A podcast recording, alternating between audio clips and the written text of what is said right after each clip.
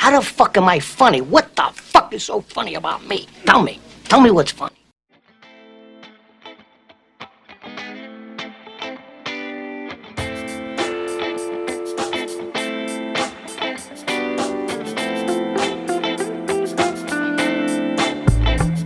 I love the smell of napalm in the morning. You know one time we had a hail bomb?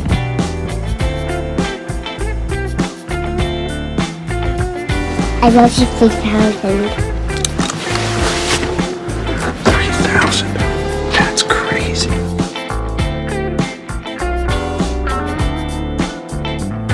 Come on, throw in a buck. Uh-uh, I don't tip. You don't tip? No, I don't believe in it. You don't believe in tipping? I don't tip because society says I have to.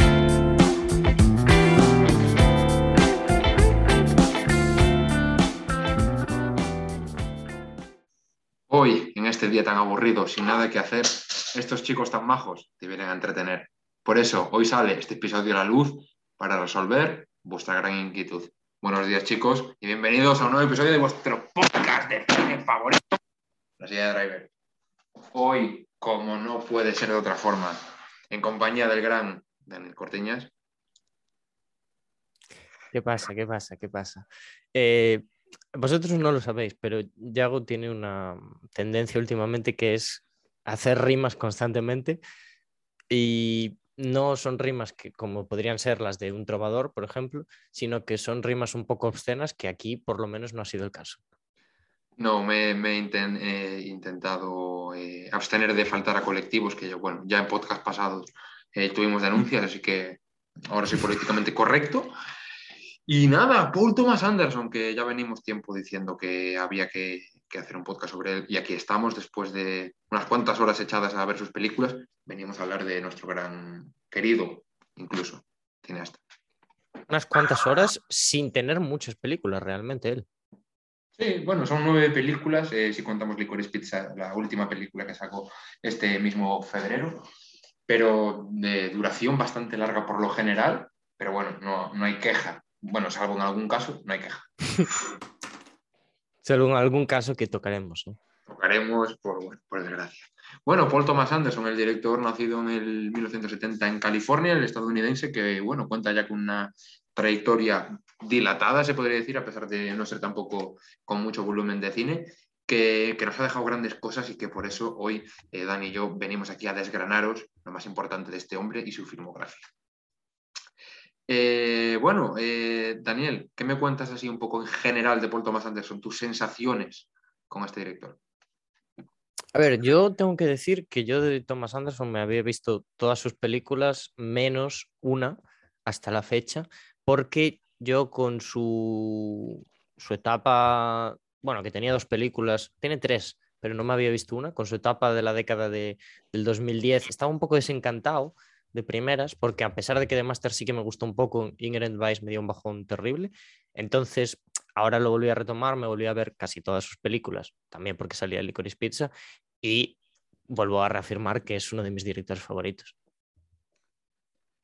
Eh, sí, yo, a ver, no voy a soltar otra vez la cañada eh, que siempre hago de decir es que no es mi estilo tal, porque sí que, sí que es mi estilo, pero tampoco llega a ser uno de mis directores favoritos, no sé, eh, creo que, no sé, no soy tan fan, digamos, de, de cine por Thomas Anderson, pero sí que he de decir que por lo general me he disfrutado bastante de su cine, es un cine que va cambiando a lo largo de los años y que de eso vamos a hablar, pero que en general es un, un, cine muy divertido de ver, a pesar de que son, pues eso, películas de dos horas, dos horas y media, eh, las más largas. Tampoco se hacen excesivas, o, o, por lo menos esa es la sensación que tengo, eh, y, y, es un director que merece mucho la pena ver por, por, por todo lo que ha aportado ya al cine a, a su corta edad, que te, ahora mismo tiene 51 años, es, es, una pasada lo joven que es para ya las películas que tiene sacadas. Eh, bueno, si te parece, podemos hablar un poco de sus características cinematográficas. Eh, ¿Te parece? Sí. Bueno, bueno, voy a ser cortés y voy a dejar a, a, a Daniel empezar un poco hablando de, de Paul Thomas Anderson. Vamos. Eh, a ver, yo lo primero que diría y lo que te salta a la vista después de ver sus dos primeras películas, ya con la primera ya dices, vale, esto ya me pega bastante a cosas que he visto, y la segunda ya dices, aquí hay referencias claras, eh, es que tiene influencias eh, del nuevo Hollywood, de Scorsese sobre todo. O sea, es clarísima, bueno, ya lo hablaremos en Boogie Nights, ¿no? Pero ese, ese primer, esa secuencia inicial es el, el Scorsese de Bruselas, básicamente.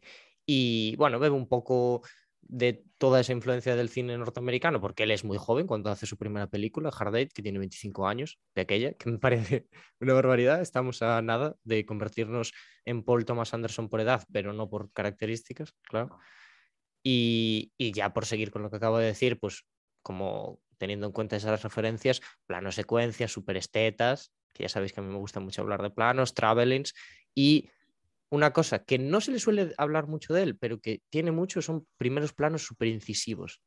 Como que te mete en la psicología de los personajes.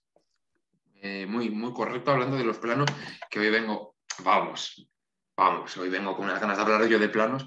Eh, eh, los planos secuencia, bueno, lo hablaremos después con el tema de, de un poco su cambio de, de, forma de dirigir con el paso de los años, pero los planos de secuencia, por ejemplo, eran muy Scorsese al principio, muy de toma, te introduzco aquí a todos, eh, es un plano secuencia de... O sea, a mí me gusta decir que es un plano de mira qué polla más grande tengo y mira qué plano secuencia te hago así de repente. Sí, sí, sí, son muy showtime, ¿no? Y, des- y después más con, con el paso del tiempo, por ejemplo, un plano secuencia que, que vi en, en el hilo fantasma, o sea, el hilo invisible, perdón, y demás, son más discretos, funcionan igualmente, evidentemente, pero son como más delicados, más elegantes, como no tanto exhibicionistas, sino más eso, formales. Y, Ujú. y- y lo mismo eh, con, eso, con los primeros planos, por ejemplo, a mí me llama mucho la atención en Hard Date o Sydney, bueno, en Hard Date, que los, los primeros planos son como muy agresivos, muy toma eh, la, cara y después al objeto y muy rápido otra vez a la cara, como Sí. que son muy agresivos y te los tira mucho a la cara y con el paso del tiempo son, muy- eh,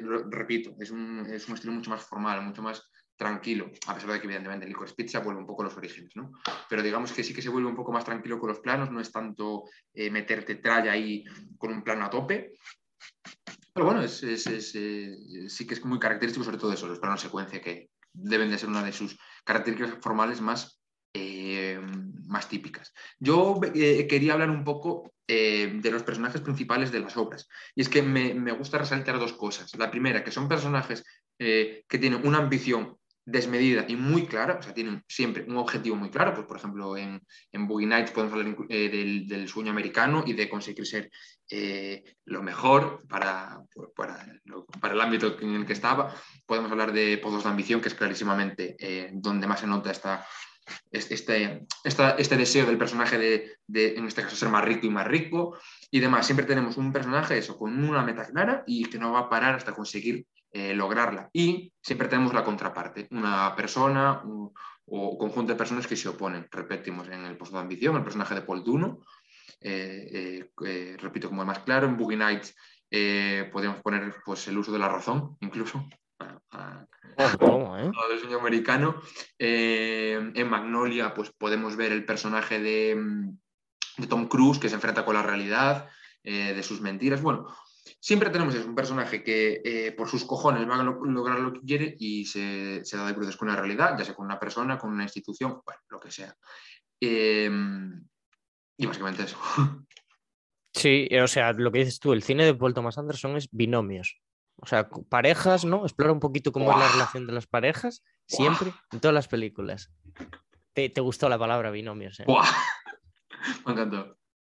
Siempre, pero en todas las películas, si te fijas, siempre hay lo que dices tú, una persona que es principalmente la troncal que desenvuelve ese sentimiento de, ambición o de que acaba corrompiéndose y tal, y luego otra que está muy relacionada a ella y que normalmente esa relación es tóxica. Por eso, temas recurrentes, aparte de los que dijiste tú, la familia, importantísimo, la familia postiza, además, que Paul Thomas Anderson nunca se llevó bien con su madre, siempre tuvo problemas, eso ya sale en Boogie y sí que se llevó bien con su padre, por ejemplo, y, y siempre intenta como trasladar esa figura paterna a otra figura que hace como de progenitor adoptivo, ¿no? O sea, que no es pa- parte de la familia, sino que vuelven a formar otra familia. La necesidad, eh, la corrupción del hombre, la fragilidad humana, el sectarismo. A mí lo que más me interesa es que en- en varias películas aborda Sí. lo del sectarismo de una forma guay. Correcto, correctísimo. Eh, me gustaría también añadir, hablando ya un poco más de formal, ostras, que hoy estoy, espectacular, Eh, que son unas obras que, esto es un detalle que a mí me gusta mucho siempre en las películas, que es, que es bastante teatral, digamos, tiene una, una, una distribución de la película teatral. A mí me llamó sobre todo mucho la atención en Licorice Pizza, que si te fijas, es el tiempo meteorológico, nunca mejor dicho, el que eh, dictamina un poco eh, en qué fase estamos de la película. Por ejemplo, en Licorice Pizza, cuando, hacía sol y hacía calor, era como una fase más relajada para los personajes, en el que estaban bien, se estaban conociendo, y a medida que se, va nublando y, aparece más la lluvia, es cuando empiezan ya a, romperse más sus relaciones y demás. Y esto pasa varias veces, pasa varias veces. Ese, eh, unas distribuciones bastante teatrales, eh, con un tiempo tal cual de teatro, es decir, eh, una duración larga, pero que no se hace excesiva, como ya hemos dicho, eh, es algo bastante característico, que utiliza las dos horas y media, pero bien, en la mayoría de los casos. Son dos horas y media para construir bien los personajes, para darles un fondo, para darles un motivo, para hacerles eh, tener las relaciones con los personajes eh, más secundarios y que sean coherentes y no, venga, te meto aquí uno y, viento, sino que lo construye bien y, tiene sentido la construcción que hace Paul Thomas Anderson. Te veo Y mira, ya para cerrar las que tengo yo apuntadas, estoy, estoy hilando muy bien, me parece a mí. Lo que dices tú del teatro, lo traslado a que eh, es un gran director de actores, o sea, probablemente uno de los mejores de la historia, yo me atrevería a decir, porque también ha dado primeras oportunidades a sus actores y siempre, siempre, siempre, siempre hay buenos papeles en su película, hay interpretaciones de la hostia, y tirando por eso, los personajes tienen mucho fondo y son profundos porque los escribe él siempre, que es un cineasta que escribe todas sus películas. Correctísimo. Yo para finalizar en aspectos eh, técnicos de aquí de nuestro amigo, quería finalizar con algo que me parece súper importante y que a veces se pasa un poco por alto en las películas eh, en general y, y, y, que creo que Paul Thomas Anderson sabe explotar muy bien, que es el tema de la banda sonora. La banda sonora es súper importante en las películas de Paul Thomas Anderson y quiero destacar que desde Le Pozos de Ambición de 2007 el que eh, hace las bandas sonoras exclusivamente es Johnny Greenwood. ¿Quién es Johnny Greenwood? Diréis, chicos. Eh, ex... Uno de los mejores de la historia, prácticamente. No, el, el, guitarrista de Radiohead, que sabéis que me encanta Radiohead, pues eh, es el guitarrista de Radiohead y eh, de hecho en, en, varios cortos eh, de Paul Thomas Anderson, que no me los he visto, pero los tengo pendientes, el protagonista es Tom York, que es el cantante de Radiohead. Entonces tenemos ahí esas sinergias. De hecho, ya el último dato que aquí dentro de la música, el, un videoclip de Radiohead lo dirige Paul Thomas Anderson, que tiene varios, pues bueno, tiene ahí uno. Eh, Daydreaming se llama la película, eh, la, perdón, la, la, canción, que es bastante, si la ves, es bastante Paul Thomas Anderson, eh, evidentemente. Y, nada, eh, Johnny Greenwood, que es el que hace las bandas sonoras a partir de Pozos de Ambición, y personalmente me permito decir me permito el lujo de decir que desde que llegó, eh, muy, muy buenas bandas sonoras, las que ha hecho Johnny Greenwood, que eso muchas veces eh, ganan el protagonismo de la escena y para mí, eh, esto ya es opinión personal, mi, el pick es con Licorice Pizza. A mí la, la, música de Licorice Pizza me encanta, es brutal y muchas veces es eso, se gana la película, se gana la película. Y de hecho, ya por último, acabo ya con el tema de, de, de la música, a pesar de que no sea tan exuberante o tan viva o gane tantas veces, a mí la música de Phantom Thread probablemente es mi favorita. Mola muchísimo. yo, mira, ya que, ya hablamos de música, yo te diría Pozos de Ambición probablemente, pero me sumo al carro de Johnny Greenwood y yo te digo ahora mismo que es mi compositor favorito. Además, mira, este año que va a ganar casi 100% el Oscar a Mejor Banda Sonora sí, original, sí. Este año se cascó dos bandas sonoras, por decir dos, ¿eh? porque tuvo sí, más que, Spencer, es verdad. también. Spencer, Spencer, que es, para mí es mi banda sonora favorita del año, pero la del Poder del Perro, que es la que va a ganar, que también es una barbaridad. Es que es eso, ¿eh? es que tiene el Poder del Perro, Spencer, Licorice Pizza este año. Sí, es, sí. Es, es, una pasada, es una pasada lo de Johnny Greenwood, que eso, eh, bueno, eh, hace música en solitario y además tiene a Radiohead, o sea, el, el, pavo le va bastante bien en el tema de la música, no se podría uno quejar. Bueno, creo que hemos hablado bastante bien y extenso de un poco de las características cinematográficas de nuestro amigo Paul. Eh, así que si te parece y no quieres mencionar nada más, podríamos empezar un poco ya a hablar de películas, de materia, de chicha. Venga. Venga, venga, venga, venga. Bueno, eh, repito, yo los cortos no me los he visto, no sé si te has visto tú alguno, Dani, que quieras mencionar cero patatero.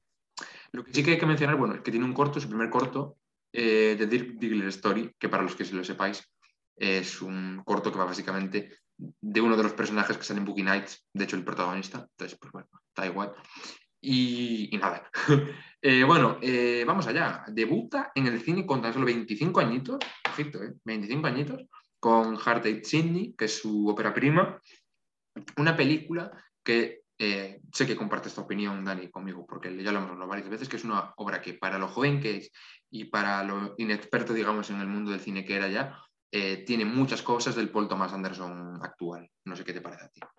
Sí. A ver, este es, eh, es un poco más verde. Mira, yo lo comparo, por ejemplo, con el anterior podcast que hicimos, que fue de Lowery, que se le veía en Ain't Them Body Sense que tenía muchísimas ganas de hacer una película con la influencia de Malik, pues aquí es un poco Scorsese, ¿no? O Mm. sea, es, esta es su- película de gángster, por así decir, más clara, ¿no? Más canónica, porque después Boogie Nights hasta puedes decir también que es una película, bueno, más o Sí, menos de gángsters sí. y tal. Pero en esta sí que se le ve mucho también intención de, de retratar el espacio, esos hoteles, los casinos, con los planos secuencia, para que sea un personaje más, que eso yo creo que lo va perdiendo un poco eh, con el tiempo, que es lo que, lo que comentamos, y empieza a meter aquí el tema, sobre todo, que es recurrente, el de la familia postiza. Mm, Sí, sí. Boogie Nights es, bueno, eh, como dato curioso, eh, la película de este año, Contador de Cartas, si no la habéis visto, mm, bastante recomendable. Es un, no sé si te parece a ti, Dani, a mí me parece un homenaje muy claro a, a Sydney y a Paul Thomas Anderson, porque es una película que se le encuentra muchas, muchas, muchas características parecidas. Pero bueno, eh, dime, dime, dime que te iba a decir, yo es que no creo que sea un, un homenaje porque me parece que es una película tipo que se ha hecho muchas veces. O sea, tanto la han hecho Scorsese, eh, bueno, eh, la- el pickpocket, ¿no? Que es del, del que bebe siempre eh, Schrader. Y esto yo creo que es un poco uniendo, es que al final Schrader es, es una especie de Scorsese también. Entonces, Paul Thomas Anderson, aquí cuando estaba más cerca de Scorsese, también estaba cerca de Schrader.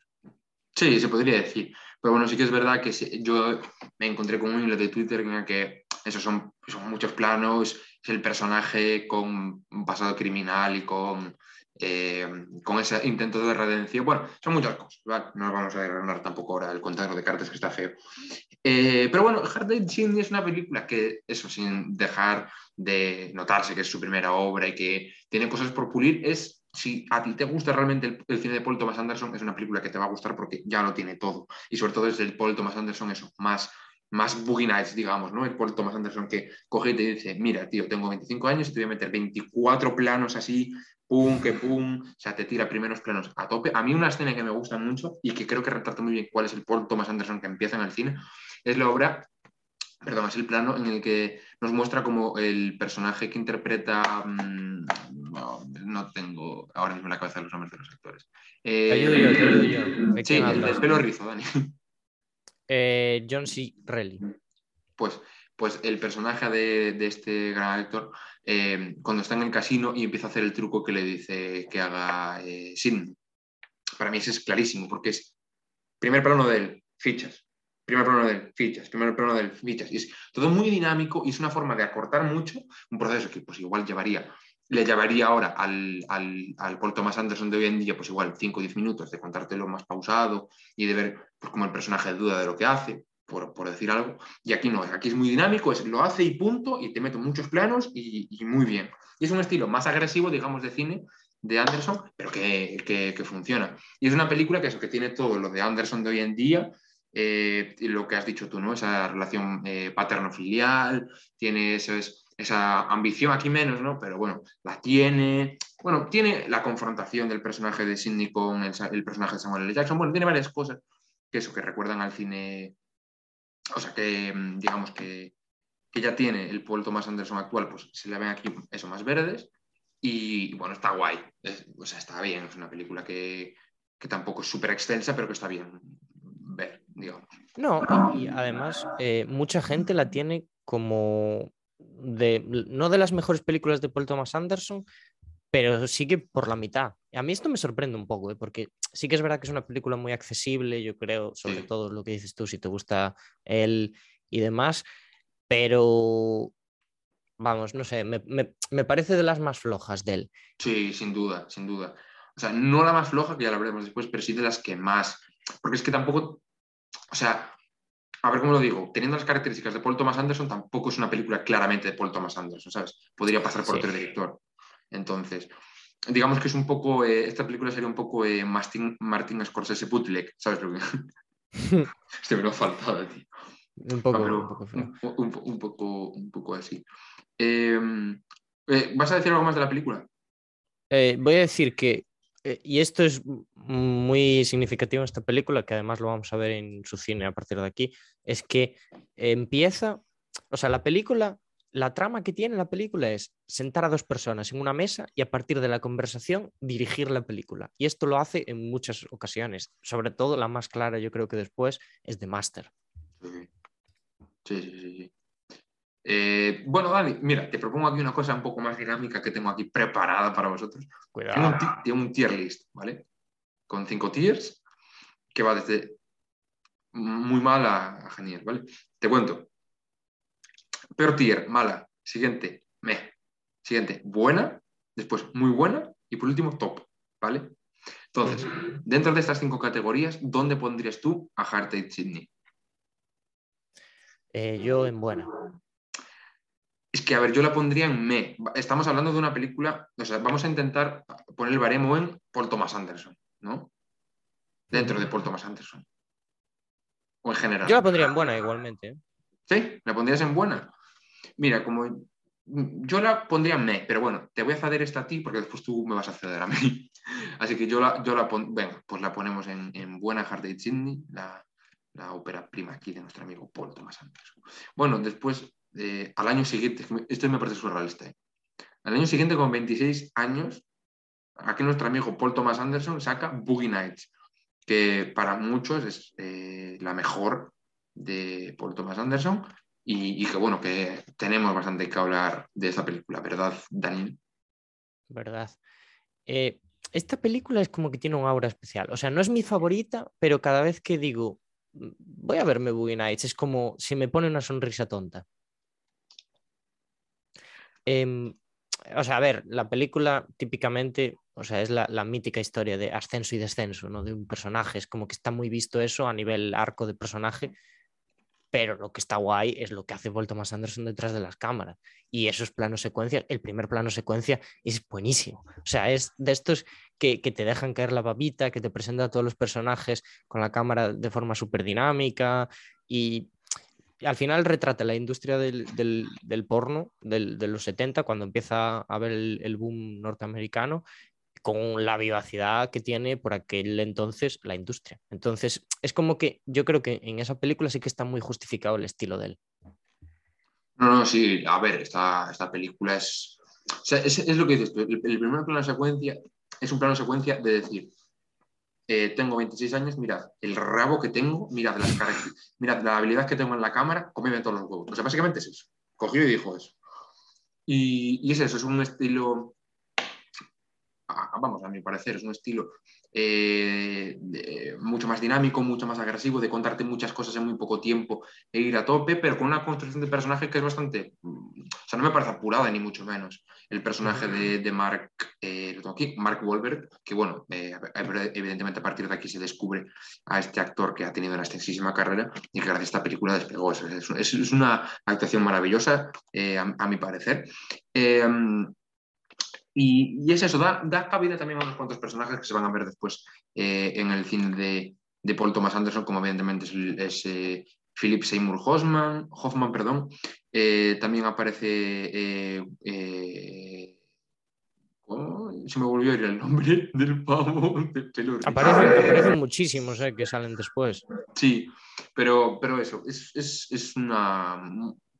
Tengo que decir que es mi película favorita de Paul Thomas Anderson, pero también porque su estilo más, digamos, dinámico es el que más me gusta o el que más me atrae, pero es una película que mola mucho, además es eso, eh, como te presenta el sueño americano de decir, mira qué fácil es aquí triunfar y, y conseguir por tus propios métodos eh, dinero y una buena vida, y después te mete el ostión de decirte, no es así, en plan... Y, y mola mucho porque tampoco creo que se haya hablado tanto del tema de, del- de la industria del cine del porno y tal, y creo que tampoco realmente se llega a meter muy hondo en todas las barbaridades que se han hecho y se siguen haciendo en esta industria, pero sí que habla un poco más eso del estigma que se tiene y de una vez que entras no sales. Entonces, no sé, es una película que está muy guay y que creo que en dos horas y cuarto, dos horas y media que dura, se le hace muy amena y, y te cuenta muchas cosas que están súper guays. Y vamos, eh, mi favorita de lejos, yo creo. Y una película que, vamos, eh, además me parece a mí, no sé tú, Dani, qué piensas, es bastante accesible. O sea, es una película que para nada es complicada, que es entretenida, son dos horas y media, pum, te entretienes y te vas. Sí, o sea, es, es de las más famosas eh, de Thomas Anderson, a pesar de ser su segunda película. Por cierto, una curiosidad de Mark Wahlberg, que este papel, que es el que lo lanza al estrellato, después se arrepintió muchísimo de hacerlo, porque es una persona profundamente católica y como que des- le llegó a ofender un poquito el tipo de papel que hacía, ¿no? Tan obsceno Sí. y así. Eh, bueno, dime, dime, dime. Que... Nada, nada, iba a decir que esta es la primera vez que vemos que utiliza la estructura coral, que después en Magnolia yo creo que llevará al, extremo y es donde mejor está. Eh, tenemos muchos protagonistas, todos bastante bien construidos. De hecho, empezamos con, bueno, con Dirk Diggler. eh, de forma, pa- parece que vamos a tener solo un protagonista y después como que la película echa raíces y vamos conociendo a los diferentes eh, personajes de una forma más profunda, con sus traumas, con sus aspiraciones también, mientras vamos perdiendo un poquito de Dirk, porque también es como muy guay, ¿no? Porque es como que se va apagando él y entonces se apaga él y los otros ganan un poco más de protagonismo hasta que después ya vuelve él otra vez a, la pantalla. Además, me parece que esta película rima un poquito con Licorice Pizza porque es eh, como, como quizás es la película que, que más se acerca em, al- a la adolescencia mm, de Paul Thomas Anderson antes de ser Licorice Pizza, tiene una forma, no sé, muy bonita de, de retratar la adolescencia que es como et- eterna. Y eso a mí me gusta mucho y aquí se ve. Y, y se ve más cuando te llevas la hostia de que ya es mayor. Además, después hace esa rima otra vez con el cine de Scorsese, con Toro Salvaje y demás. Esta película es, vamos, es buenísima.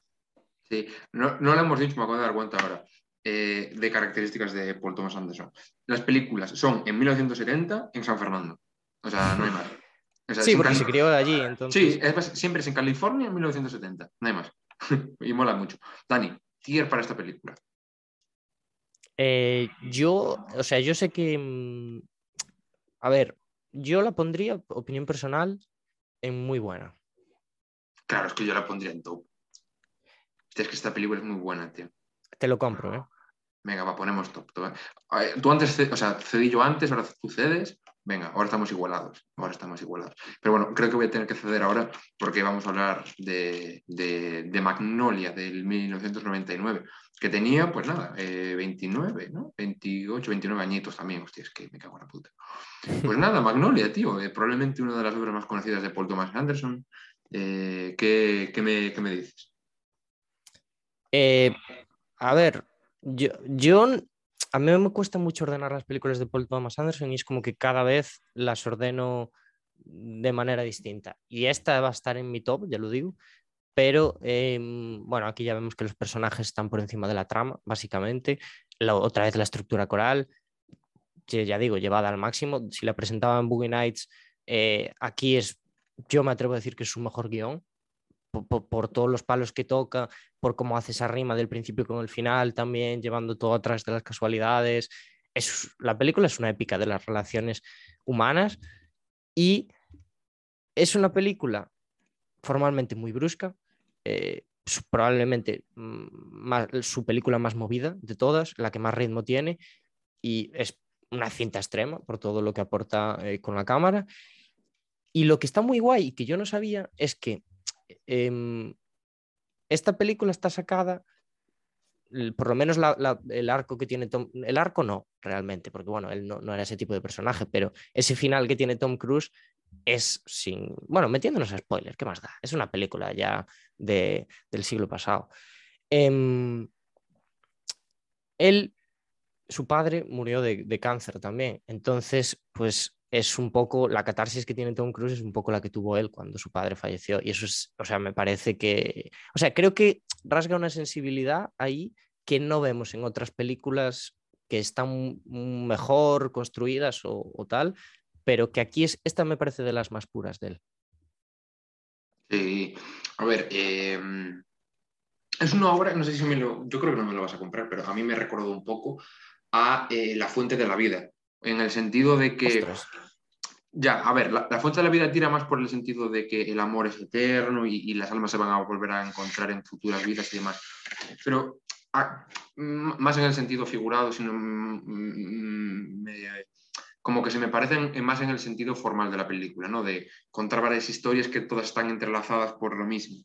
Y, y aquí en, en Magnolia, pues eso, eh, lo que has dicho, tú vemos varias historias que eh, acaban conectándose por un personaje conector o por, o por casualidades de la vida, eh, justo de lo que habla la película, de que en la vida no hay casualidades. Y es, no sé, es una, es una película que está muy guay. Repito que probablemente no sea, ahí voy con mi cliché, ¿no? No sea mi estilo de cine de todo este tipo de historias conjuntas que acaban formando una, pero, pero sí que creo que la lleva muy bien Paul Thomas Anderson, creo que no resta protagonismo a ninguno ni se lo da extra a ninguno, creo que todos están bastante bien balanceados y es una película que, que, que demuestra mucho la calidad técnica de Paul. Y, y, y nada, es una, es, una, es una muy buena película, eh, eh, yo creo, Magnolia. Eh, es que nada más que decir, o sea, sinceramente, es, no sé, es una gran película. Eh, por cierto, eh, me moló muchísimo el tema de las ranas en la película. O sea, es una pasada. Guay, el final, además. Porque claro, o sea, tú estás viendo la película, ¿no? O sea, en ningún momento se, se ve que sea una película que vaya a meter nada de fantasía o así. Además, el, el cine de Paul Thomas Anderson así es un cine realista, o sea, no hay nada de fantasía. Y de repente estás tan tranquilo y en la película empiezan a llover ranas y dices, hostia, ¿qué ha pasado? O sea, se ha bugueado esto. Y, y lo estuve buscando en internet y es como la, la forma de decir, entre comillas, de Paul Thomas Anderson, de, de que siempre va a haber alguien, en este caso es Dios, entre comillas, ¿no? Tirando las ranas, pero que siempre va a haber eh, algo o alguien que, que, mm, A ver cómo me expreso, es que no, igual no me expreso bien. Pero, bueno, que caen ranas del cielo, ¿vale? Que es una forma de representar a Dios ahí, de decir, no, siempre está alguien mirando por ti. Vale, ya está. Bueno. Eh, por cierto, este- una, una cosa guay de esta película es que probablemente sea la última actuación dramática de Tom Cruise ¿no? que hemos visto y, y me parece que está tremendo aquí. O sea, tiene sus creencias personales, que por cierto, probablemente Paul Thomas Anderson se riese de él en sus películas de- del, del tipo de persona que es, ¿no? Por ser cienciólogo y porque él también se mete con la cienciología en The Master, pero aquí está tremendo. O sea, se nota que es, que es uno de, bueno, un actor increíble. Tío, Dani, me acabo de acordar de una cosa que no he comentado. Mierda. Que para, para el papel de Diggler, corrígeme si es mentira, ¿eh? Pero creo que habían casteado a, a DiCaprio y les había dicho que no. No tengo ni idea. Me suena haberlo leído. Que DiCaprio dijo que no, que no quería hacerlo. Por razones obvias. Perdón, lo tío. Míralo después si puedes. Sí. Igual estoy midiendo la pata. Bueno, nada, Magnolia. Eh, Tier, ¿qué te dirías? Yo, yo la metería arriba de todo, pero entiendo, entiendo quién no la quiera meter ahí. Yo metería muy- en muy buena. Va, ¿qué hacemos? Vale. A ver, e- esta, o sea, por, por duración, es una película que no es para todo el mundo. Y eso que es Correcto. eso, frenética, que tiene un ritmo que yo creo que te mantiene seguido, mm, pendiente de la película, pero eh, yo, por ejemplo, eh, si, si no me, bueno, si, si no estoy acostumbrado a ver películas tan largas, si me pongo una película antes de dormir y tal, no vería esta película. Claro. Es que eso, eso también es un aspecto a tener en cuenta en Paul Thomas Anderson, que probablemente no es el director típico que tú digas, venga, me voy a poner una película antes de dormir y tal. No, porque es- No. Son, son bastante largas y se pueden hacer un poco intensas y demás. Yo la metería muy buena, sinceramente, por eso que has comentado. Porque, por ejemplo, a mí Boogie Nights se me hace más amena. O sea, acabas antes. Pero Magnolia igual es un poco más densa. Sí, sí, sí. Venga, muy buena entonces. A ver, que igualmente. O sea, ¿sabes? Es que son tres horas, ¿eh? Pero venga, Sí, va. pero además parece que es una película que cuando acaba las. Cuando, cuando llega a las dos horas parece que se va a acabar y Mm. después llena una hora que dices tú, bueno, igual podría haberse acabado antes, pero en esa hora pasan tantísimas cosas tan importantes que, que vamos, yo como si durase cuatro. Por supuesto. Bueno, si te parece, vamos a pasar a la siguiente ya.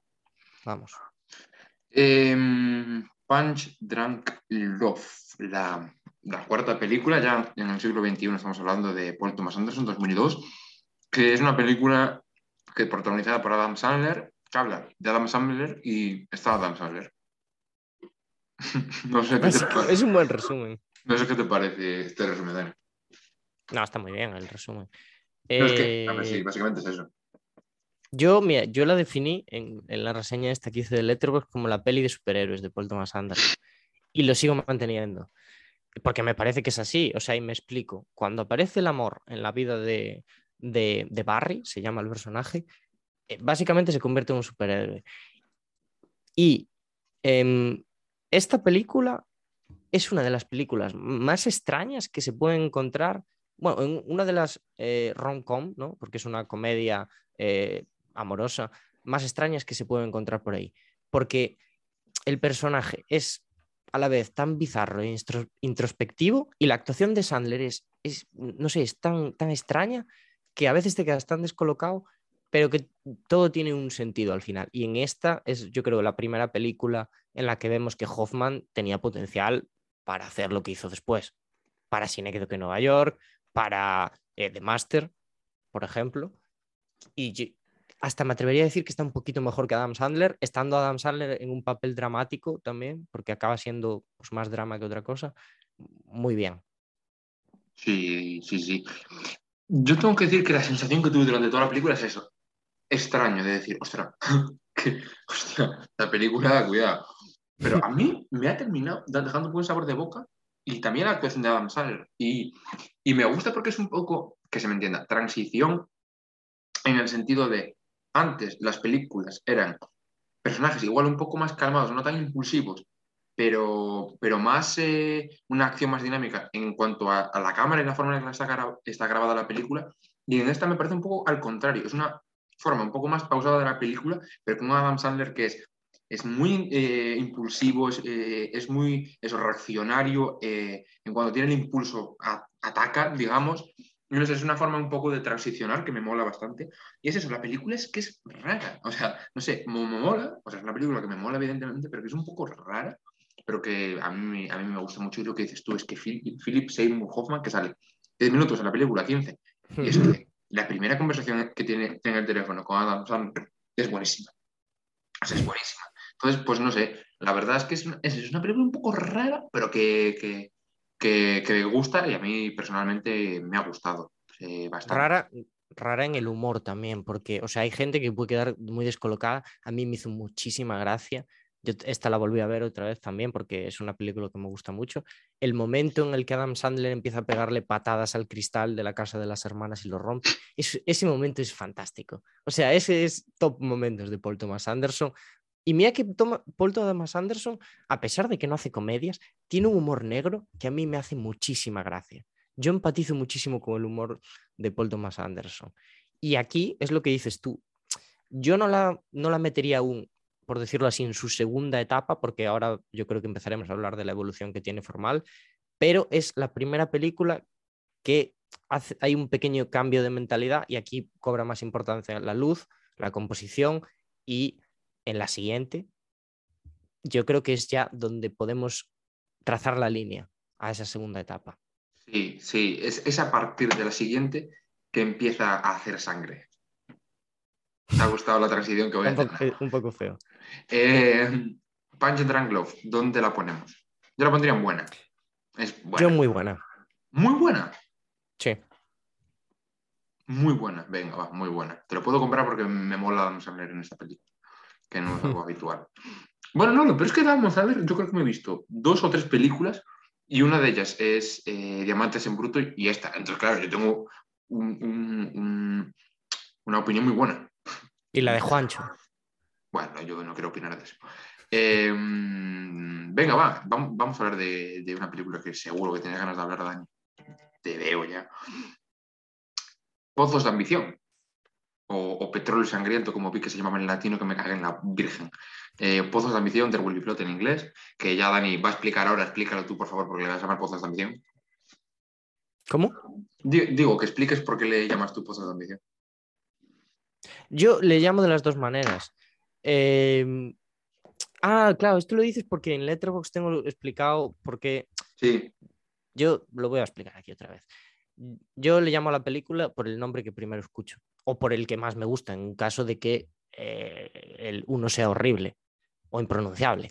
Pero eh, en este caso creo que los dos títulos vienen a, a hablar de la misma película de formas muy distintas y muy bien, ¿no? Porque There Will Be Blood hace una promesa por decirlo así, que va a haber y te habla un poquito de cómo esa ambición mm, pues acaba llevando a lo que acaba llevando, que es la sangre, y Pozos de Ambición, pues básicamente es un poco cómo se corrompe el personaje a partir de eh, esa ambición de los pozos de petróleo. Bueno, es una película que, como ya hemos mencionado varias veces y hemos hecho un poco de bait, supone el primer gran paso a un, a un ca- a un cambio en su forma de dirección. Como ya he venido diciendo, antes era un estilo mucho más dinámico, mucho más de, de- de lucirse con planos y de, y de y eso, de mucho dinamismo, y ahora este es un cine mucho más calmado, mucho más de construcción lenta, mucho más de dramatismo a través de, de, de- pausas y de, y de la violencia no, no, no expresada, digamos. ¿eh? Mira que soy tonto, tío. Eh, y nada, esta es una película que, que, no sé, eh, es mm, buenísima. Eh, a pesar de que yo en Letterboxd no le he puesto tanta, solo porque, es verdad, no lo he contado. Yo le he puesto a casi todas cuatro estrellas porque Dani, eh, creo que después de haber visto Punch Drunk Love, me dijo, ¿qué le vas a poner a todas cuatro estrellas? Y a partir de ahí puse todas cuatro estrellas, enteramente. No, a ver, esta seguramente sea cuatro y media o más, porque aquí, bueno, tenemos dos actuaciones espectaculares en Daniel Day-Lewis, que aquí empieza a afianzarse como el eh, actor, digamos, eh, de, de- de Paul. Y, y Paul, y Paul Dano, que bueno, pues es que, que, ¿qué voy a decir en una adaptación? También eh, maravillosa. Y nada, eh, There Will Blood, una, una obra que evidentemente eh, coge el capitalismo y le mete un par de hostias, básicamente. Lo que dice es que el ser humano, con tal de conseguir lo que quiere, en este caso dinero, es capaz de hacer absolutamente todo, de corromperse solo por, por su objetivo y por, su ambición y de desprenderse de todo lo que le hace humano. Y, y- si bien la película de Martin Scorsese que habla de esto, eh, que es eh, El Lobo de Wall Street, es un poco más irónica, aquí es muy cruda, es de decirme, eh, toma, ¿sabes? O sea, a tomar por culo. Y, no sé, es una película, es una película que está muy guay, que eh, es, yo creo, igual no la más famosa, pero creo que sí que la que tiene mejor crítica en general de Paul Thomas Anderson. He visto muy pocas personas hablar mal de esta película y, nada, que, muy guay. Además, la fotografía, tengo que decir que está bastante guay de esta película.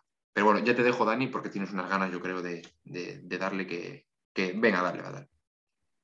Sí, em, esta, esta película, yo ya lo digo, es mi película favorita de Paul Thomas Anderson y una de mis películas favoritas, bueno, de, de todas las que he visto.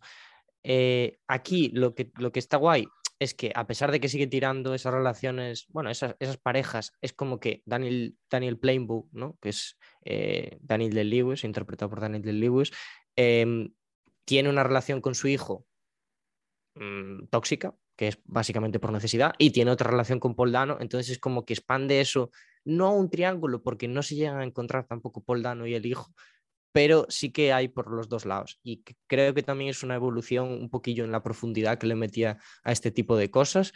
Em, el- además, algo que me gusta mucho y que vamos a ver también después en The Master, es que los personajes, como que para ellos es súper importante esconder un poco lo que son a través de descripciones básicas, ¿no? Por ejemplo, este dice que es un hombre de petróleo, que quiere buscar el bien para una comunidad y tal. Es un poco mentir, es eh, ser una farsa, básicamente, y esconder detrás todo lo que tiene, que es un hombre corrupto, es un hombre eh, mm, egoísta, mm, furioso y que se le va la olla constantemente en, en busca del sueño americano precoz, ¿no? Podemos decir, porque esta película está ambientada en A tomar por culo y es una película que yo me atrevo a decir también que es su padrino, ¿no? Por así decirlo. A mí me, me trae ciertas similitudes también y creo además que en sus anteriores eh, obras estaba muy empeñado en demostrar lo guay que era con la cámara, con la Steadicam, en plan moverla por aquí, moverla por allá, decir, mira qué bueno soy.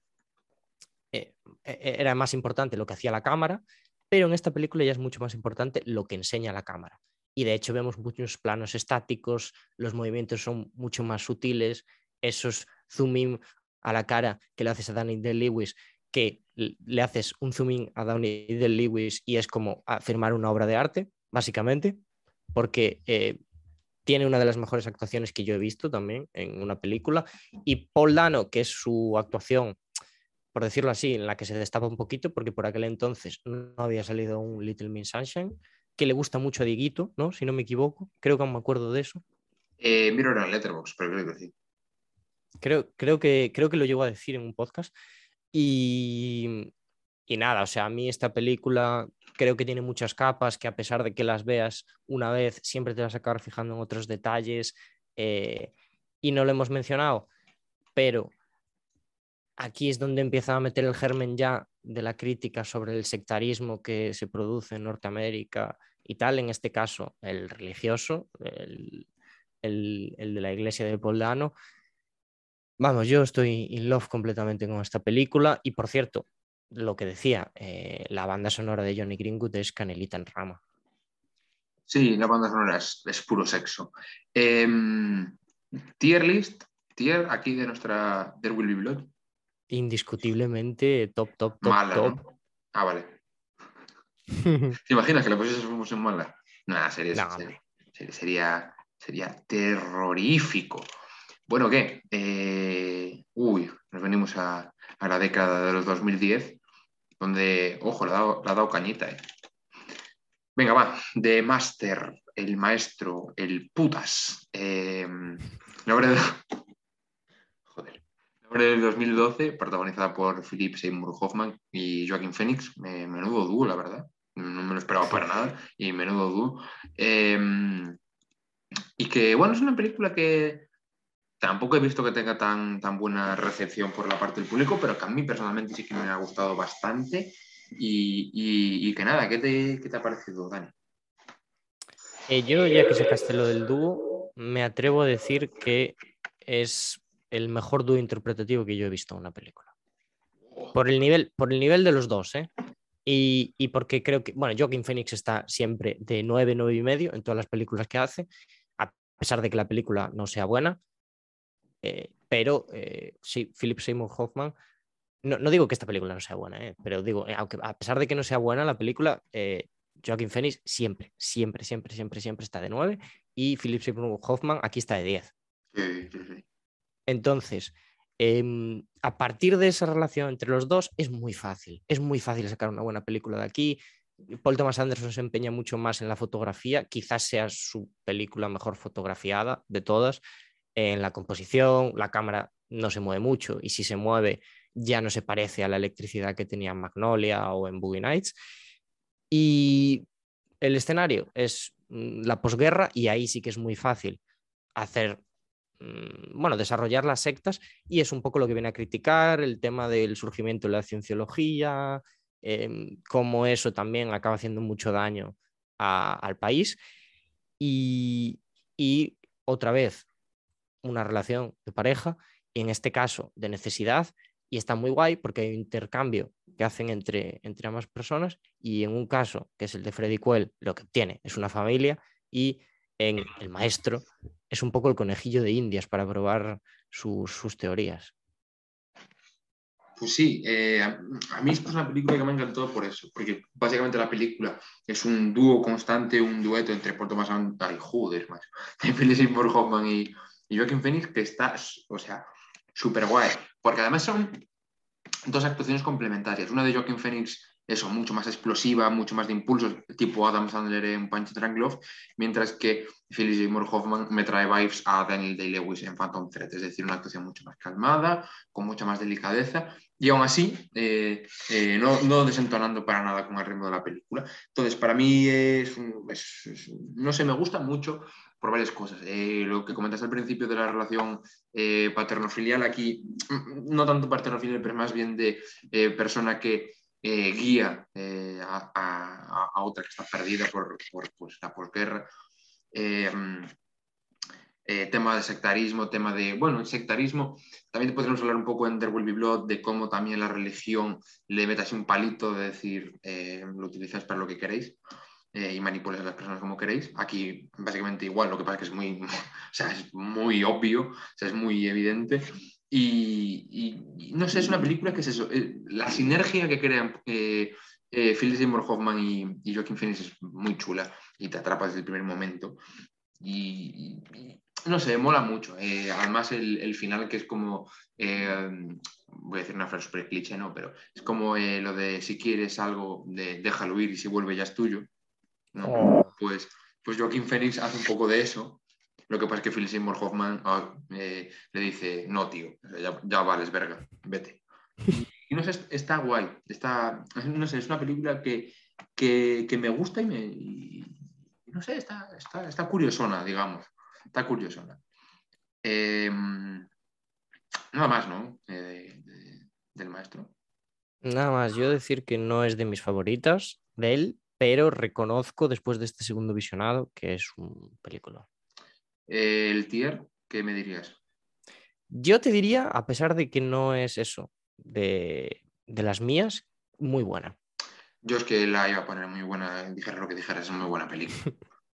Sí, es muy buena, es muy buena película. Bueno, vamos con otra que no tanto. Eh, o sea, yo sinceramente voy a hablar poco de esta película porque creo que hablar poco, que es eh, Inherent Vice de 2014. Voy, o sea, voy a ser rápido y concreto. O sea, esta película, mi fallo principalmente es que creo que Paul Thomas Anderson intentó meter demasiadas cosas, eh, demasiados personajes, demasiadas tramas, demasiados entresijos y, y que a pesar de que la película dura, porque son dos horas y media, se me hace demasiado. O sea, se me hacen demasiadas cosas.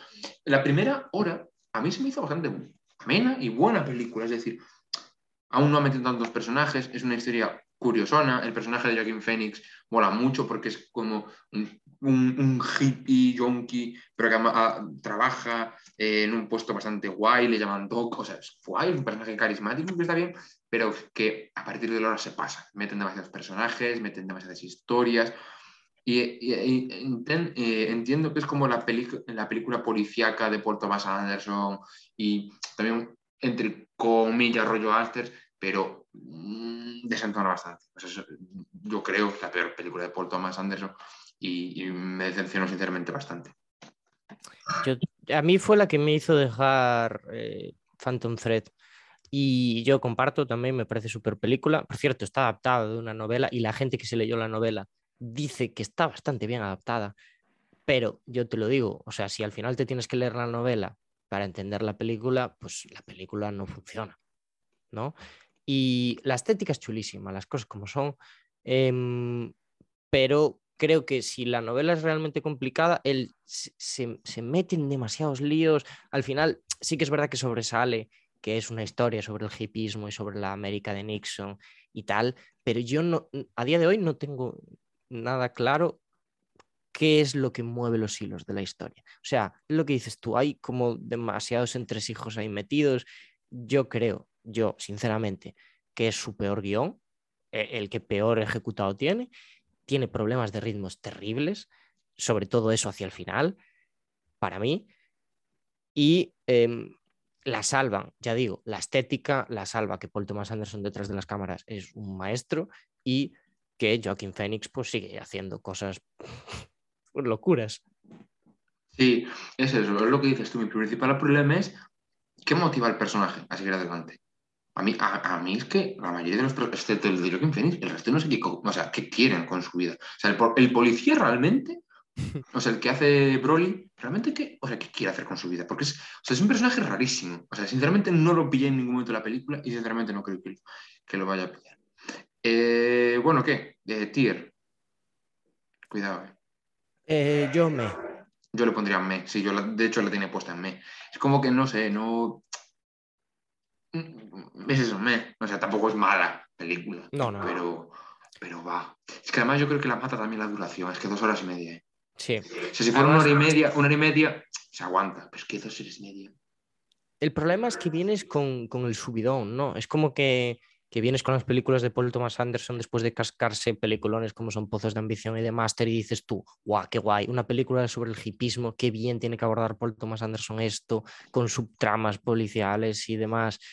Y es como, oh, lo que podría haber sido y lo que es, ¿no? Y si, va, si, si, si hubiese ido al cine a verla, en plan de Paul Thomas Anderson estrena película, va a ser Inherent Vice, tal, Joaquin Phoenix, no sé qué, y, y llegas y ves esa película, puf, Sí, no, es, es- es- es duro de, es duro de tragar. Es duro de tragar.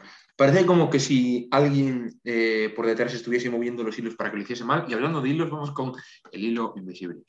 toma. Buah, has flipado la transición, ¿eh? El hilo invisible, Dani, que si has visto mi letterbox, es mi historia de redención con esta película.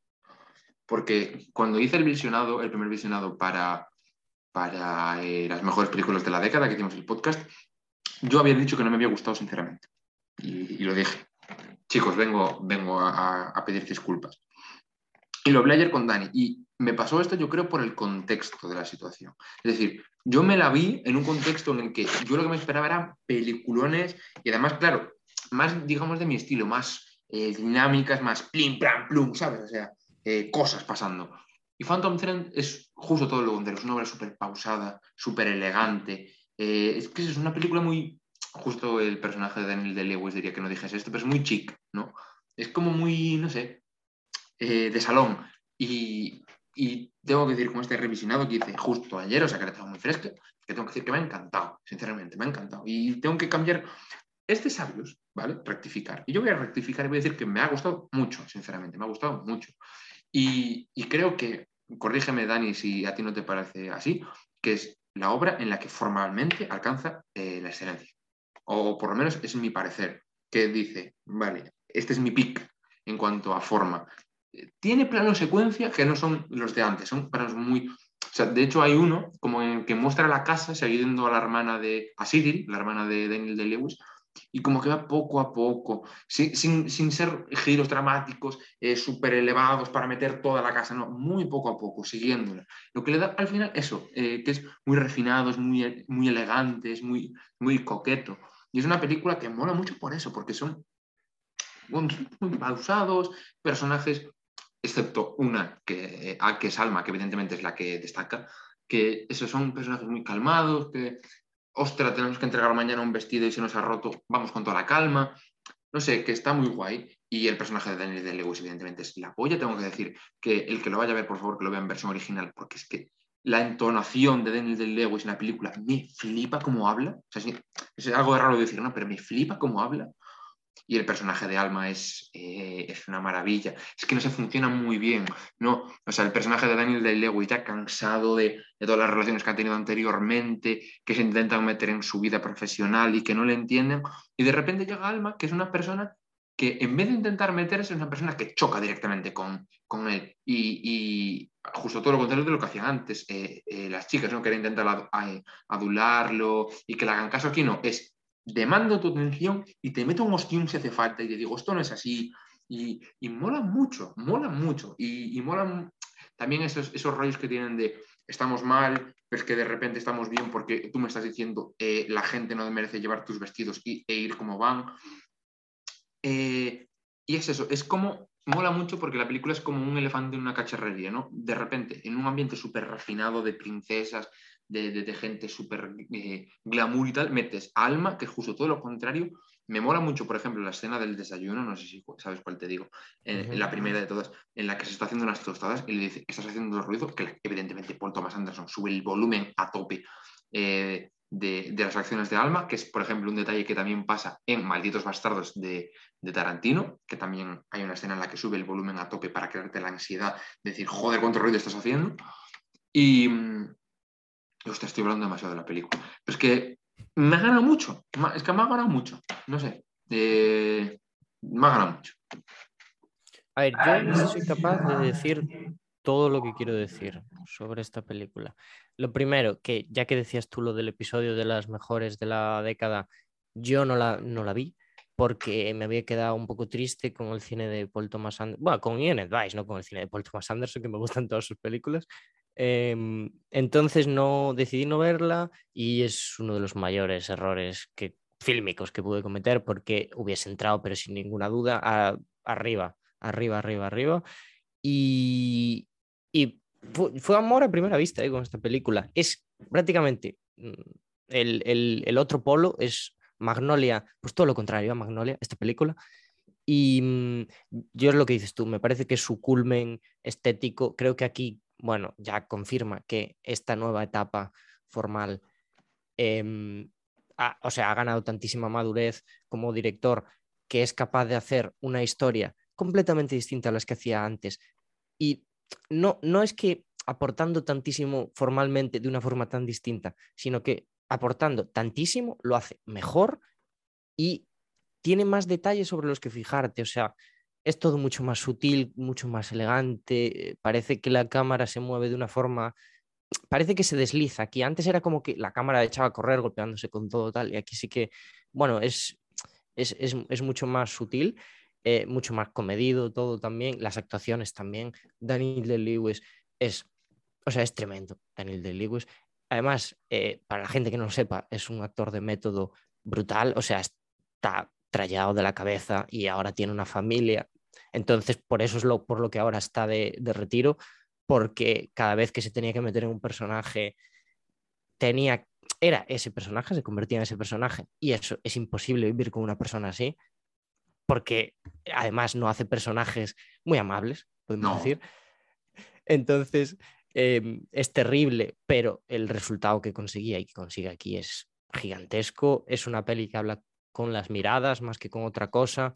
Em, creo que hasta puede pasar desapercibido para alguna gente la dinámica que hay entre la pareja, que es tóxica total, es terrible y es como que Paul Thomas Anderson te dice, esta pareja va a acabar junta, se va a pasar el resto de su vida juntos, pero son una pareja que se hace muchísimo daño el uno al otro y que para funcionar, eh, o sea, se aprovechan de la necesidad del otro y, y Alma al final lo que acaba haciendo es envenenar a- al personaje de Daniel Day-Lewis para que dependa de ella y que la quiera en, en esa dependencia. Y eso es, o sea, es terrible eso. Y, y no sé, ¿cómo te lo hace de masticarlo todo y, y te dice, esto es así y va a ser así? Y no tiene un final feliz, no tiene un, un final. No es, no es la típica película, ¿no? Ahora que salía, no, películas para San Valentín, tal. No es la típica película para San. Valentín. No, Y con esta película yo eh, afirmo que es su consagración como uno de los mejores del momento, directores actuales, y, y se nota aquí l- todo el trayecto que hay y la evolución se completa para mí. Sí, o sea, eh, lo que decís tú de las relaciones, que es eso, tío? O sea, al, al final de la película, lo que pasa es que al fin, eh, él que sí- sí, acepta que le envenena de vez en cuando solo para que su Sí. relación vuelva a empezar. Es como, un es como la serpiente que se muerde la cola. Tienes, Sí, el, pro- sí. tienes el problema, pues mira, te enveneno, te- eh, me vas a querer más y vamos a estar bien.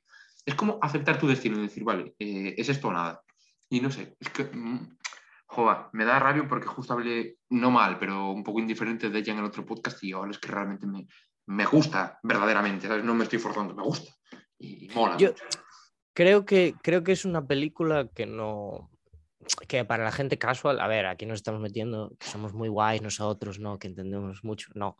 Pero para la gente que le guste muchísimo, bueno, a mí me gusta muchísimo también Boogie Nights, pero me refiero que es el estilo, el de Boogie Nights o el de Magnolia que le gusta, esta película es completamente distinta y para mí, o sea, es que hay eh, tantísima grandeza en lo que hace Paul Thomas Anderson en esos momentos que transmiten tanto, con tan poco, es que lo que entiende eh, Paul Thomas Anderson al final, con toda su carrera, es que con menos puedes transmitir más.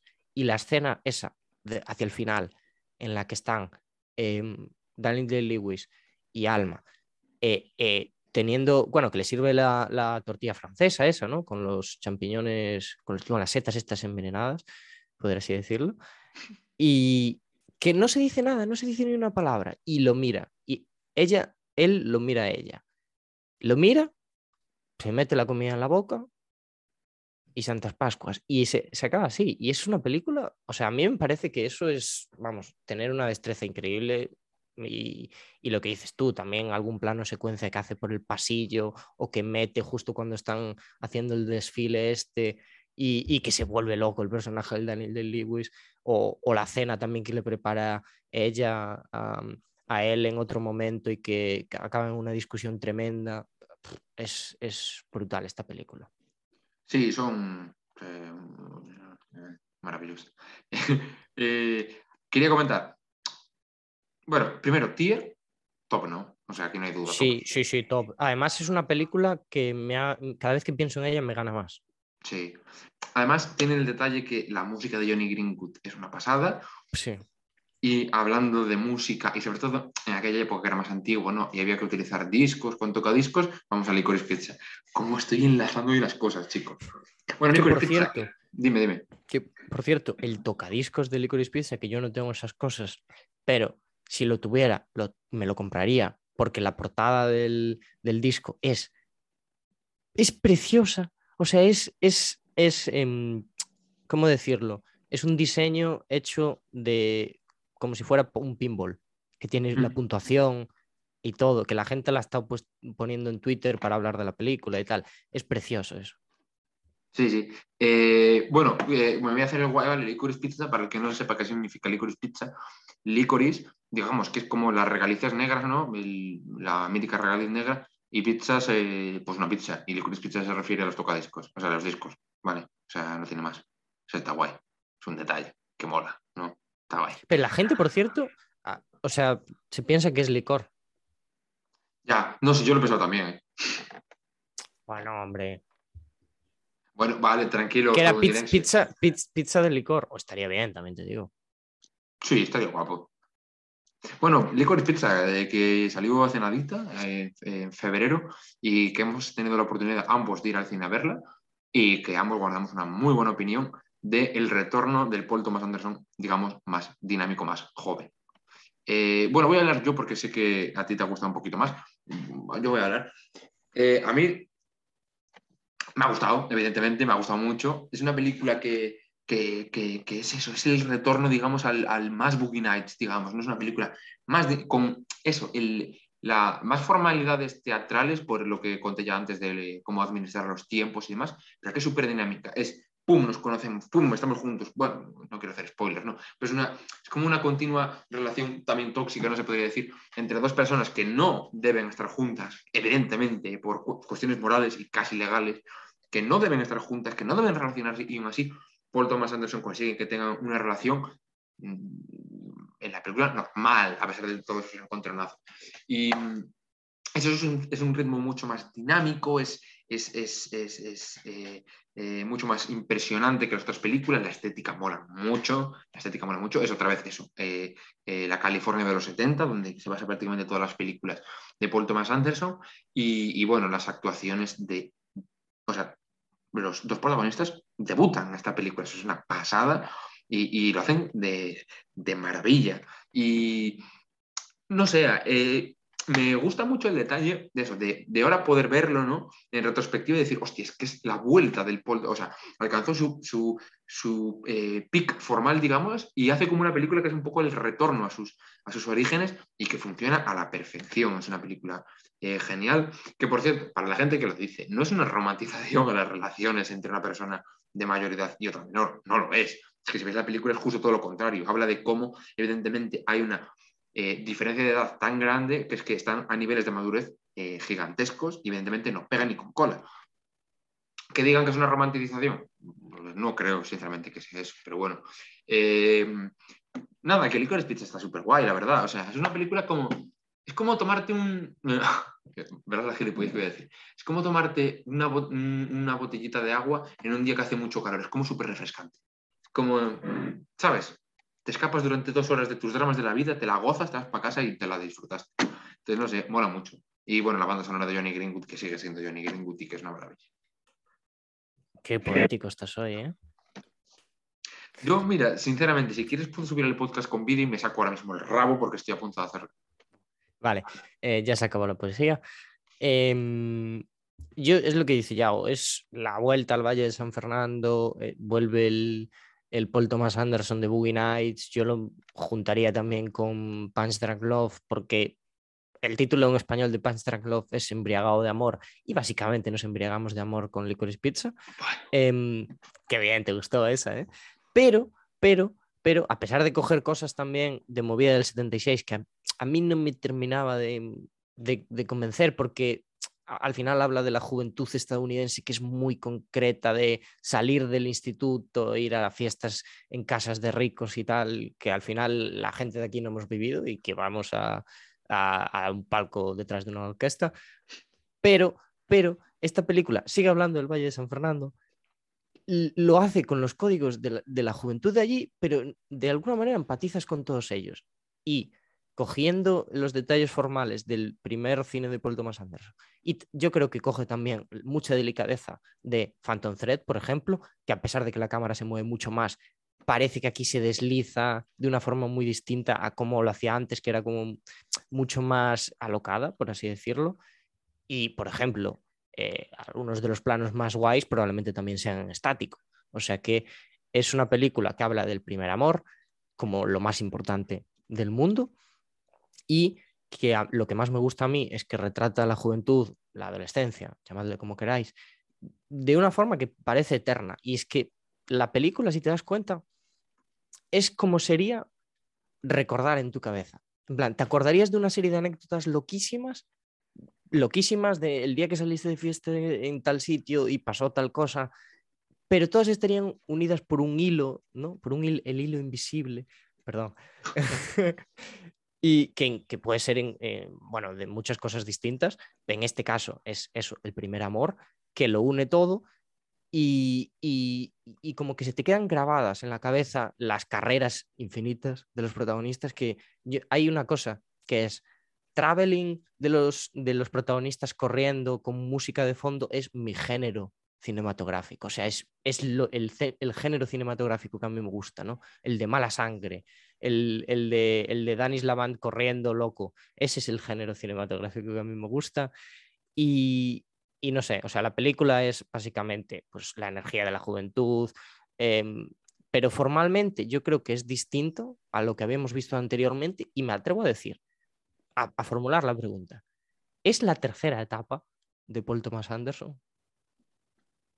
Acabas de parecer, tío, eh, Iker Jiménez en Cuarto Milenio. No, hombre, por favor, ese insulto acaba de ser feísimo. a, a mí es que me parece un mix un poco de las dos, ¿no? Es que es eso. Y entonces, mm, podría ser, podría ser, no, no. Ojalá, ¿no? No, no, no, no sabría darte una respuesta fija porque es eso. Eh, tenemos demasiado, muy poca muestra para determinar cuál va a ser el paradero del futuro eh, cinematográfico de Puerto Más Anderson. Pero, pero, bueno, se podría decir que sí. Eh, eh, sacaste tú el tema de lo que decía la gente sobre la película y que la criticaba por, bueno, la relación entre los dos, que uno tiene mucho más edad que otro. Eh, la gente es gilipollas. O sea, sí, lo digo así, porque quiero decir, entonces Phantom Thread, ya que la mitad de la gente que fue a ver Licorice Pizza no habría visto Phantom Thread, eso para empezar, pero si lo hubiesen visto, dirían, no puede ser porque hay una romantización de una relación súper tóxica, ella lo envenena, tal y... Vamos a ver, al final es una historia. Quiero decir, eh, en una historia muchas veces no hay una moraleja. Y en esta película yo creo que no hay una moraleja. Porque es una película eh, muy nostálgica de recordando cómo era la vida en aquellos tiempos y tal. Y hay temas principales, hay temas troncales, hay formas de retratar ciertas cosas, pero la moraleja que yo sacaría de Licorice Pizza no es ninguna. Más allá, más allá de que eh, es peligroso jugar con negocios como las camas de agua y demás. Yo es que a mí el personaje de Cooper Hoffman, os lo digo, me parece brutal. O sea, Sí. ¿cómo retrata lo del sueño americano en los 70 de decir, voy a hacer negocio de lo primero que encuentre, hacerlo de la scam? Bueno, no- bueno, es un poco spoiler, pero da igual. Lo del pinball es graciosísimo. Lo del pinball, tío, que es en plan, eh, justo sacan la noticia de van a despenalizar el pinball en Estados Unidos y el pavo va y se compra no sé cuántas y se hace un negocio. O sea, es, absolutamente flipante lo que mola el personaje de Cooper Hoffman, que me, me flipa sinceramente que sea el hijo de Philip Seymour Hoffman. Es como en plan, Sí. Paul, estás. Y que le dé su primer papel, ¿no? Pues que es muy bonito eso, tío. Es que está muy trallado, eh, la verdad. Pero mola mucho oye, Licorice Pizza. Dani, tier. Top, ¿no? Eh, hombre, top sin duda. Yo es verdad también que es la más reciente y es como la, al haberla vivido en el cine, pues es como muy, no sé, que estoy muy apegado a ella. Pero una cosa de las que no hemos hablado, y es que obviamente sin duda, porque también tiene un tono más desenfadado, es la que tiene el humor, el mejor humor de, Paul Tom- de Paul. Thomas Anderson, y con esas anécdotas locas le metes un par de chistes como el de Bárbara Streisand, como el de los asiáticos, que le ofende a la gente asiática y a los americanos que después no tiene problema en insultar a cualquier persona que sea un poquito pobre, eh, pero los chistes de los asiáticos son para trencharse, o sea, y puedes, puedes decir, pero es que está feo tal, al final, y yo lo he leído en una entrevista, que Paul Thomas Anderson dice, nosotros hicimos mucho hincapié en querer retratar esa época con diálogos que podrían pasar en esa época. Y estamos hablando al final de Estados Unidos, del Valle de San Fernando y de gente como John Peters, que era una persona que estuvo, que era trallado, o sea, estuvo casado con Pamela Anderson 12 días, creo. Es que es, es, es una maravilla, la verdad. Em, ¿Qué te iba a decir? Yo creo que se se me ha olvidado. ¿Tienes algo más que decir de la película? Nada más. Venga, eh, quería mencionar, eh, desde aquí quiero hablar un poco con la academia, ¿vale? Eh, ¿Qué pasa? Con Paul Thomas Anderson. Os voy a leer todas las nominaciones, ¿vale? Venga. En el 97 por Boogie Nights, mejor guion original. En el 99 por Magnolia, mejor guion original. En el 2007 por There Will Be Blood, o sea, en Pozos de Ambición, mejor guion adaptado, mejor director y mejor película. 2014 por Puro Vicio, mejor guion adaptado. Esto no lo entiendo mucho, pero vale. Eh, 2017 Bueno, y, y actor también, que lo Sí, sí, sí. No, voy, a, voy a mencionar solo los de los a Paul Ah, vale. Eh, El hilo invisible, mejor director y mejor película. 2021, por Licorice Pizza, mejor guion original, mejor director y mejor película. Bueno, hasta la fecha no ha ganado ninguno. Ninguno. O sea, no sé, qué feo está esto, ¿no? Pero es que después vas a El los de BAFTA, There Will Be Blood, el de There Will Be Blood era suyo, ¿eh? y lo peor es que después vas a los BAFTA, que dices tú, va, no sé qué. Por el 97, Boogie Nights, mejor guion original y Pozos de Ambición, eh, mejor película, mejor director y mejor guion adaptado, tampoco ha ganado ninguno. Oye, tío, está feo, eh. O sea, solo ha ganado, a ver, solo entre comillas, ¿sabes? Ha ganado eh, el León de Plata a la mejor elección por The Master y, a- y eso, y mejor película también eh, por The Master y ha ganado el Festival de Cannes por Punch Drunk Love como mejor director. Eso no es lo que ha ganado. Entonces, no sé. Está feo, no sé. A ver, yo creo que le darán algo este año, ¿no? Espero. Mejor guion original. A ver, también te digo, vale más un mejor director en Cannes que dos mejores directores en los Oscar, ¿eh? Es que los- lo, lo de los Oscars es de pena. Porque es que lo Sí. peor es que le darán mejor actuación a, a Will Smith y yo, sinceramente, me voy a cortar los huevos y los voy a vender en eBay. Es que, También te digo, a mí, o sea, no sé por qué, pero es la típica película que no me sorprendería nada que no lo hubiesen nominado este año. Y está nominada aún a, a varias cosillas. sí, yo- sí, es que, sinceramente, me sorprendería que tampoco lo hubiesen nominado absolutamente nada. ¿Qué, qué, qué crees que va a ganar? Yo creo que nada. O sea, igual guion, ¿no? Yo quiero pensar que guion, porque director ya te digo que no, y película ni de coño. No, no. La que menos probabilidades tiene es película, eso desde luego. Sí. Director, No, director. no creo que sea el año, sinceramente, para dárselo. Y guion original, yo quiero pensar que sí. Quiero pensar que sí, porque es que ya me parece una tomadora de pelo, tío, pero vamos. eh, repito, no me extrañaría que tampoco se lo diesen. Y al final los Oscars son los Oscars. Y Eh, ningún nominado también en actuaciones y podrían estar, ¿eh? unos cuantos, además. Sí, pero al ser debut igual dijeron. "Uh, Sí, pero bueno, menos mal que no metieron a Gaga, ¿eh? porque si no, Bueno, de eso o ya sea, a hablaremos. Lana, de le da, de eso- a Lana le da mil vueltas. eh, a- a- hablaremos hoy, o sea, hablaremos eh, en futuro de, de Gaga, sobre todo de los Oscars, porque tenemos un podcast ahí que tenemos que hacer de los, de los Oscars. vale, vamos terminando, Dani. Top 3 de Paul Thomas Anderson. Es duro este, ¿eh? Ya, yo lo estoy pensando mucho y voy a hacer trampas. Creo que es el primer top 3 que he hecho trampas, de hecho. Pero eh, sin duda, primera, Pozos de Ambición. Eh, segunda, es que, no, ah, es que no lo sé. Es que mira, es que lo estoy cambiando de cada vez. Pero te metería eh, en la segunda posición fijo a Magnolia y después te metería el hilo invisible igual con Magnolia y Licorice Pizza de tercera. ¿Cuál has Por- puesto, perdón, de primera que no te he escuchado? De primera, Pozos de Ambición, sin duda. Vale, yo, mi top es de primera, Boogie Night, de segunda, Fandom Thread, y de tercera, y te voy a sorprender, The Master. No meto Licorice Pizza en mi top 3, personal. ¿eh? Bueno, Yo no lo metería tampoco, ¿eh? si tuviese que hacer top 3, top 3 canónico, pero es que me cuesta mucho dejarla fuera. no, Nico. Eh, ¿Qué plan harías tú con Paul Thomas Anderson? Desde que salió la entrevista esta, yo lo tengo claro, y es eh, hacerle por fin, porque tiene cuentas de estas eh, privadas, por así decirlo, tiene, tendrá, yo qué sé, Paul Thomas Anderson, mejor director, ¿no? De cuenta de Letterboxd. Pues yo le haría una cuenta de Letterboxd oficial, le insistiría mucho, le diría, a ver, hazte ahí una cuenta de Letterboxd, sígueme, dame un par de me gustillas, ¿no? Y, y se la haría. Me gustaría que la tuviese porque es un tío que sabe mucho de esto. Pues yo lo tengo muy fácil y es, me gustaría ir con él a un concierto de Radiohead, que ya que tiene enchufe. Porque me lleve. No está mal tampoco, claro. A, ver, a, a veces hay que aprovechar eh, los hilos que se pueden mover. Eh, bueno, bueno, no, no sé si quieres añadir algo más a este podcast, así en general. Em, pues, pues no. Eh, me parece que hemos tardado mucho en traerlo. Eh, pues a mí no me lo parece, sinceramente.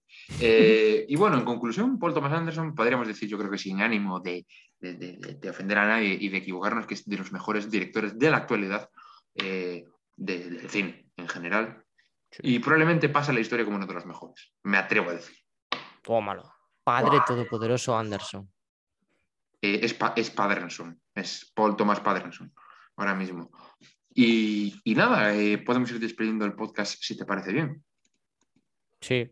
Ahora ya eh, esto no salió el día que tenía que salir porque al final pues hubo temas de protocolos, COVID y, de- y demás en la redacción de la silla de driver, pero eh, no sabemos muy bien cómo se va a quedar el tema de Batman. ¿no? Ya, ¿eh? Tú sigue hablando, Dani, que estoy diciendo una cosa. Sigue, sigue. Sigo hablando. Sí. Y, y estamos en negociaciones, bueno, ya vos sabes más que yo de esto, para que eh, haya un nuevo fichaje en la silla de driver que no es nuevo, podemos decir. Básicamente. Tú sigue dándole al cotorro. Cuenta más cosas.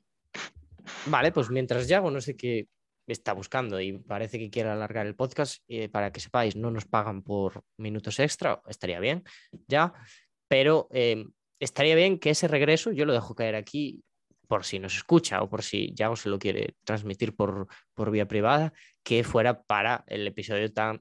Nos, nos lo pasamos muy bien, a pesar de que eh, odiamos los Oscars, nos lo pasamos muy bien hablando de quién debería ganar y por qué no va a ganar y sab- sabiendo la decepción que vamos a la academia. Pero por eso me gustaría que su regreso fuese en el episodio de los, de los Oscars.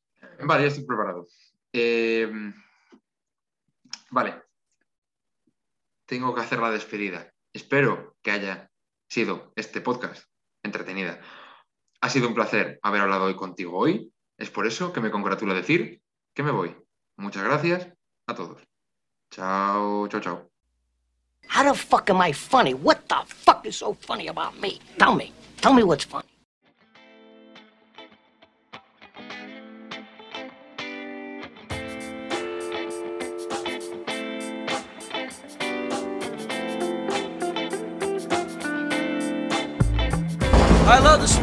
Smell of napalm in the morning.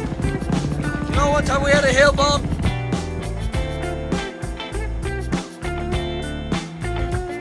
I love you 3000.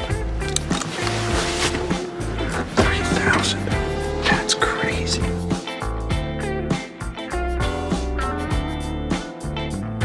Come on, throw in a buck. Uh-uh, I don't tip. You don't tip? No, I don't believe in it. You don't believe in tipping? I don't tip because society says I have to.